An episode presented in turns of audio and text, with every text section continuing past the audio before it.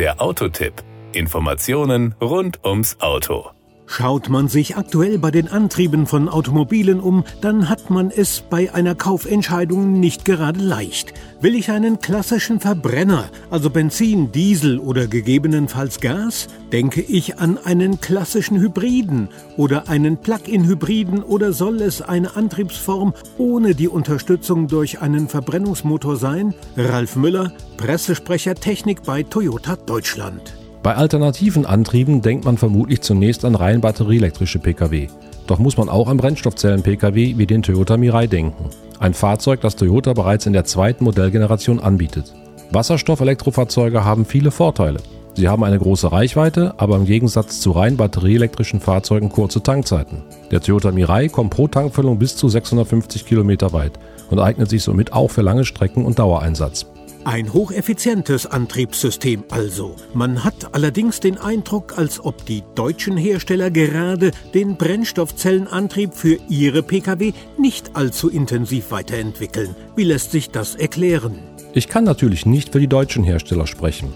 Augenscheinlich liegt der Schwerpunkt dort bei rein batterieelektrischen Pkw und Plug-in-Hybriden. Dennoch hält man die Tür mit einem Fuß offen.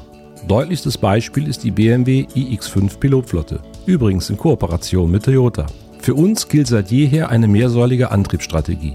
Und statt oder. Das ist der Kern unserer Multi-Pathway-Strategie. Nur mit allen Technologien zusammen lassen sich die Dekarbonisierungsziele erreichen. Wir sind überzeugt davon, dass nicht nur ein Weg, sondern viele verschiedene Lösungsansätze zur schnelleren Dekarbonisierung im Straßenverkehr beitragen. In Berlin läuft gerade ein auf zwei Jahre angelegter Pilotversuch mit bis zu 200 Toyota Wasserstofffahrzeugen bei den Olympischen und Paralympischen Spielen 2024 in Paris kommen sogar 500 Toyota Mirai zum Einsatz. Zu berücksichtigen ist aber, dass unterschiedliche Märkte unterschiedliche Anforderungen, Bedingungen und Wünsche und auch ein unterschiedliches Tempo haben. In Europa will Toyota bereits 2040 CO2-Neutralität erreichen und damit zehn Jahre früher als weltweit vorgesehen. Und wasserstoffbasierte Anwendungen spielen dabei eine entscheidende Rolle. Unsere Aufgabe ist es, für all diese Märkte ein passendes Angebot zu machen. Dieses Angebot bezieht sich natürlich nicht nur auf Pkw, sondern auch auf den Nutzfahrzeugbereich. Darauf gehen wir in Kürze noch einmal gesondert ein.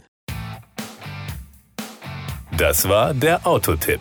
Informationen rund ums Auto.